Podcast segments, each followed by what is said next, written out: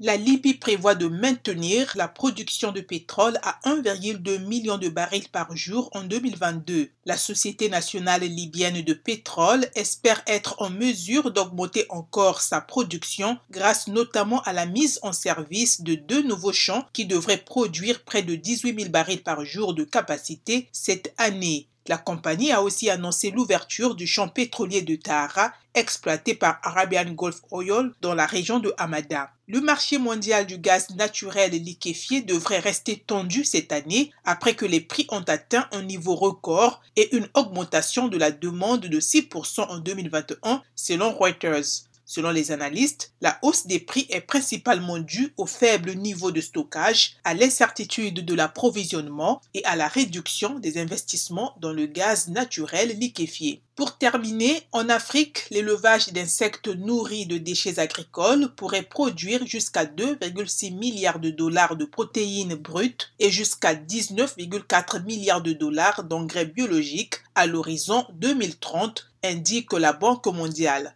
Cela représente 14% des protéines brutes nécessaires pour nourrir tous les cochons, chèvres, volailles et poissons d'Afrique. Le continent dispose déjà de sites hydroponiques et de plus de 850 structures d'élevage d'insectes qui produisent des aliments destinés à la consommation humaine et animale.